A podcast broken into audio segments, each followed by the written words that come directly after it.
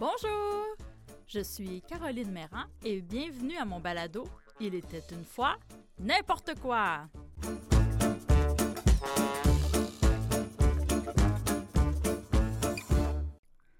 Notre histoire débute au cœur d'un village peuplé d'habitants qui avait le cœur sur la main. Euh, ce n'était pas Contrecoeur ni Notre-Dame du Sacré-Cœur d'Issoudun. C'était un tout petit village, beau comme un cœur, et tous les habitants se connaissaient bien. Un bonjour, chantez le boulanger! Sincère salutation, joueuse de ballon. Allô l'éléphanto! Salut le berlu! Demain n'était pas un jour comme les autres. Ce sera un jour de fête, le jour de la Saint-Valentin. La ville aimait beaucoup ce jour et on pouvait poster des cartes à tous les habitants gratuitement. Le boulanger créait le cœur léger, une miche en forme de cœur, et la joueuse de ballon accrochait de bons cœurs des guirlandes partout entre les maisons. Tous et chacun s'affairait à créer des cartes et des petits cadeaux pour que tous les habitants reçoivent de gaieté de cœur une douce pensée. Même le vieux grincheux au bout de la rue principale recevait une petite boîte de chocolat, et même la bougonneuse qui habite à côté de l'épicerie recevait des dizaines de cartes. Autrement, ça aurait été trop crève-cœur. Rose habitait justement tout près de la bougonneuse. Aujourd'hui, elle a décidé de demander à la mairesse une carte de la ville pour s'assurer de faire un dessin pour chacun des habitants. En sortant de la mairie, avec la carte sous le bras, Rose tombe nez à nez avec quelqu'un. C'était une personne très grande, avec un capuchon sur la tête. Elle était certaine de ne jamais l'avoir vu. Le cœur se mit à lui débattre. Qui est-ce? Un nouveau résident? S'il est nouveau, il ne recevra aucun cadeau. Il ne recevra aucune carte. L'inconnu se promenait dans son nouveau village quand il rencontra une toute petite fille avec le visage en cœur. Quand il arrive pour la saluer, elle écarquille les yeux comme si elle venait de voir un fantôme et elle s'enfuit. Je lui ai fait peur. Quelle petite mal élevée! Rose se mit en tête de l'espionner. Elle le suivit discrètement jusqu'à chez lui. Mais oui, mais oui, c'est un nouveau. Il habite dans la maison des Lajoie qui sont déménagés l'été dernier. L'inconnu a senti qu'il était suivi. Quelle chipie! Qu'est-ce qu'elle peut bien vouloir, celle-là? Il voit Rose quitter en courant le cœur en cavale. Il est évident qu'elle part chercher ses camarades pour se moquer de lui. Rose se met à hurler au cœur du village. Il y a un nouveau! Il y a un nouveau! Il habite dans la maison blanche près du parc. Fabriquez-lui des surprises de Saint-Valentin si le cœur vous en dit. Passez le mot. L'inconnu entend le murmure de la foule. Il sent qu'on parle de lui. Il a le cœur gros. Il est arrivé il y a une journée à peine et on est déjà sur son dos. Il s'enveloppe dans une couverture et ouvre la télévision avec le son très, très fort pour ne pas entendre ce qui se passe dehors. Dès demain, il cherchera une nouvelle maison pour quitter ce village de sans cœur. Rose ne chôme pas. Elle met son cœur à l'ouvrage. Elle crée des dessins, des biscuits, des guirlandes pour l'inconnu. Elle s'assure qu'elle ne sera pas seule à accueillir l'inconnu demain. La joueuse de ballon part avec les guirlandes pour décorer sa maison. Le vieux grincheux se dit qu'il pourrait lui aussi participer en allant lui porter un foulard qu'il a tissé pour lui faire chaud au cœur. L'inconnu s'endort sur son fauteuil. Un bruit le réveille pendant la nuit. Il reste là, figé sur son fauteuil, le cœur serré. Il est désespéré. Vivement le lendemain, il se retourne et retourne dans son fauteuil. Assez qu'il a le cœur au bord des lèvres. Il finit par se rendormir, encore plus triste et apeuré. Rose est assez fière de son village. Comme la Maison Blanche est jolie, tout le village en est donné à cœur joie. Elle est devant et regarde le facteur qui se promène dans les rues qu'il connaît par cœur, passer et déposer le courrier. Le vieux grincheux n'a pas très envie d'attendre avec elle et lui donne le foulard. Dis-lui que c'est de ma part. Je ne veux pas faire joli cœur. Je veux juste qu'il ait un foulard chaud. L'inconnu est réveillé par le soleil qui entre par les fenêtres. Dommage, se dit-il avec un pincement au cœur. Cette maison est fabuleuse. C'est magnifique dehors, tout est gelé. Il va à la cuisine pour se faire un déjeuner et voit la petite fille d'hier devant chez lui. C'est sûr que c'est elle qui a vandalisé sa maison pendant la nuit. C'est sûr que c'est elle qui a tout organisé pour que le village se méfie de lui. Elle ne le porte pas dans son cœur et il ne comprend pas pourquoi. Il veut en avoir le cœur net. Je sors lui dire ma façon de penser. Je vais aller me vider le cœur. En sortant, un bout de la guirlande accroche la porte. L'inconnu se retourne vers sa maison. Mais ce n'est pas du vandalisme. C'est une guirlande de roses qui est accrochée. En se tournant vers Rosette, il voit sa boîte aux lettres qui est pleine de cartes et de dessins. La ville n'est pas contre lui. Les habitants voulaient simplement lui faire une surprise. Rose s'approche de l'inconnu. Monsieur Carré de Cœur vous a fait un foulard. Tenez, il a tissé cela pour vous, pour que vous puissiez tisser des liens avec nous tous. Joyeux Saint-Valentin! L'inconnu suit une larme et se penche vers Rose. Merci du fond du cœur.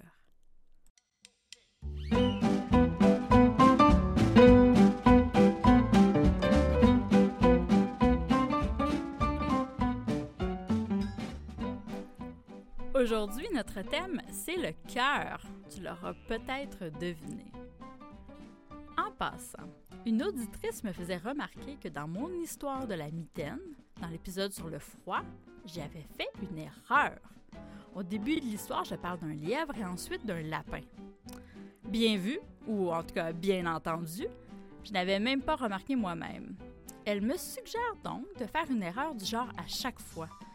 Je trouve que c'est une excellente idée. Et cette fois-ci, est-ce que tu as entendu l'erreur que j'ai faite?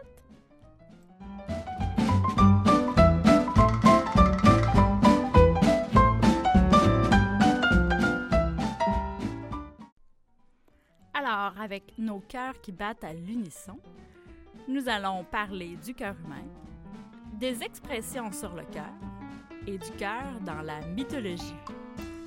Allons-y.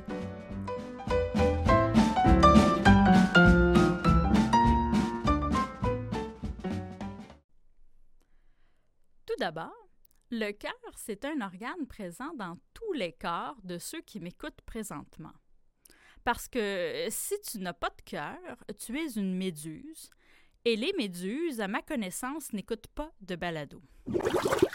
Les cellules de ton cœur ont besoin d'oxygène pour fonctionner.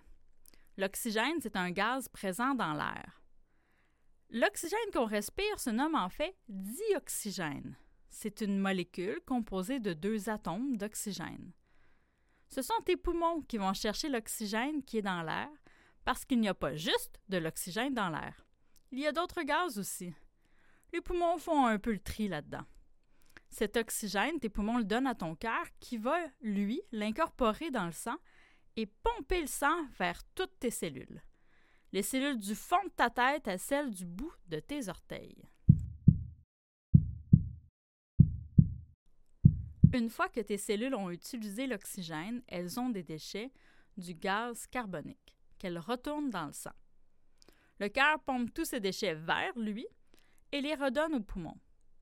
Quand tu expires, tu sors donc les déchets de tes cellules et les gaz que ton corps n'a pas utilisés. Ton cœur est environ gros comme ton poing. Ferme ta main regarde ton poing. C'est la grosseur de ton cœur. Ce n'est pas très gros, non? Il est dans ta cage thoracique pour être protégé du monde extérieur. C'est un grand timide, le cœur. Il ne veut pas voir personne.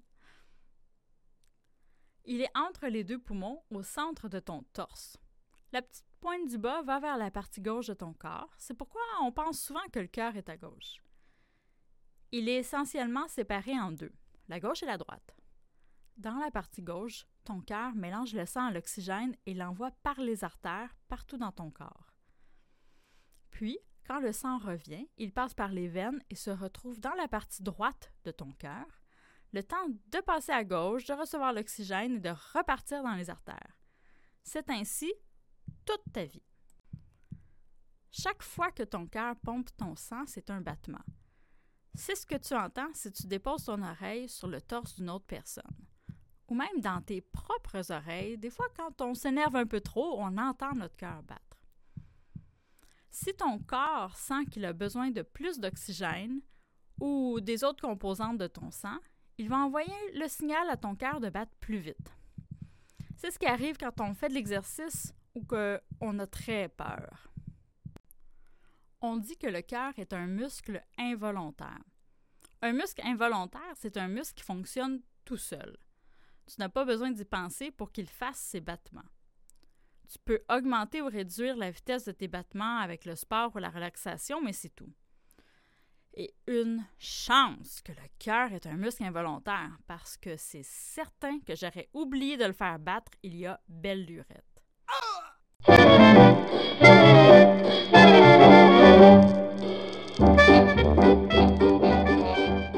On le dit, le cœur est important. C'est un organe essentiel à la vie. Mais les poumons aussi sont importants, les deux travaillent ensemble. Dans l'histoire de l'inconnu, juste avant, j'ai utilisé beaucoup d'expressions avec le mot cœur. Maintenant, euh, sachant que les poumons sont aussi importants, comment se fait-il qu'ils n'ont pas autant d'expressions que le cœur? C'est vrai! Si quelqu'un me fait de la peine, je vais pas lui dire Tu me brises les poumons! Ou si un de tes amis qui a un chapeau vraiment chouette, tu trouves qu'il lui va très bien, tu vas pas lui dire Je te trouve beau comme un poumon avec ton chapeau. On n'envoie pas de carte de Saint-Valentin avec un dessin de poumon dessus. Bon, on n'en envoie pas non plus avec un vrai dessin de cœur parce que c'est quand même moins joli que le symbole du cœur, un vrai cœur. Mais quand même, le cœur a toutes sortes d'expressions à lui tout seul avoir le cœur sur la main. Maintenant, euh, je m'imagine quelqu'un qui a vraiment son cœur sur la main. Est-ce que la première chose que je me dis, c'est Waouh, cette personne doit être vraiment gentille et généreuse? Non, non, la première chose que je me dis, c'est Oh, vite, un médecin! On disait il y a très longtemps que le cœur était le centre de nos émotions. Avoir le cœur sur la main, ça signifiait donc offrir nos émotions aux autres. C'est être gentil. Avoir un coup de cœur pour quelqu'un ou quelque chose ne signifie pas lui lancer notre cœur en plein visage. Ce serait dangereux, puis ce serait un peu étrange aussi. Avoir un coup de cœur, c'est avoir soudainement une grande passion pour euh, un sujet ou une personne. C'est l'aimer vivement. J'ai un coup de cœur pour ce son-là. Il me fait plaisir. Avoir une crotte sur le cœur. Bon, cette expression-là, je vais me confier aujourd'hui, je la trouve horrible. Mais c'est donc ben laid!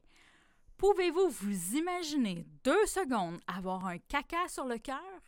Il s'est passé quelque chose de vraiment terrible avec les intestins pour que ça se retrouve là. Savez-vous ce que ça signifie? C'est avoir quelque chose à révéler, c'est quand on est fâché ou qu'on est triste et qu'on veut pas nécessairement en parler et on le garde pour soi. Ben, c'est un peu comme notre caca finalement, on le partage pas avec tout le monde. Et vous, là, les non-méduses qui m'écoutez présentement, est-ce qu'il y a des expressions avec le cœur que vous aimez bien ou que vous trouvez étranges ou juste carrément laides?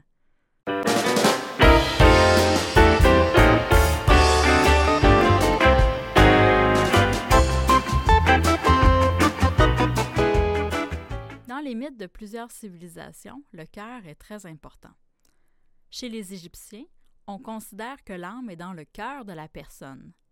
Lorsqu'une personne décède, elle se retrouve devant un tribunal céleste. On va peser son cœur. On place le cœur dans une balance et il doit avoir le même poids qu'une plume. La plume représente la rectitude. La rectitude, c'est de bien suivre les règles, d'être juste et gentil avec les autres, par exemple. Le dieu Thoth prend donc en note combien le cœur pèse. Dans la mythologie égyptienne, les dieux ont souvent un corps humain avec une tête animale.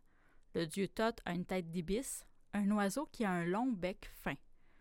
Une fois qu'on a déterminé le poids du cœur, vient la sentence. Si le cœur est tout à fait égal avec la plume, le mort a droit de vivre éternellement au paradis.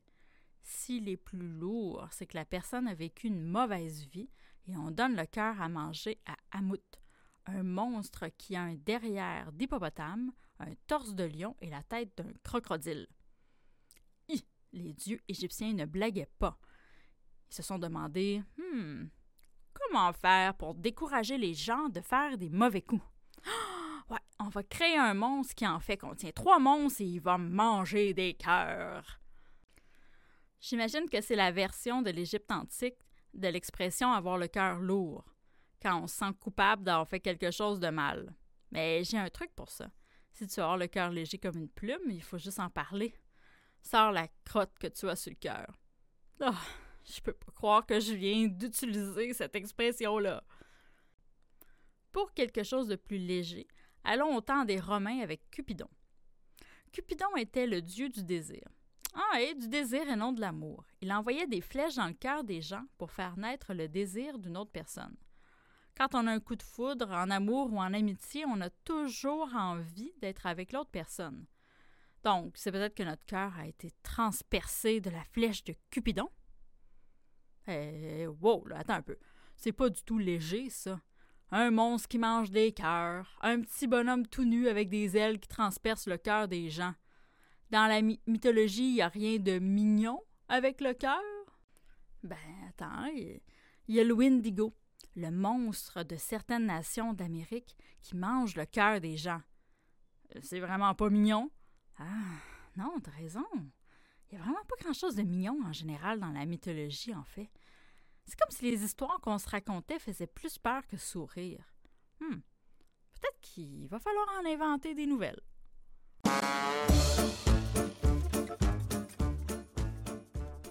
Merci de m'avoir écouté. J'espère que tu as apprécié.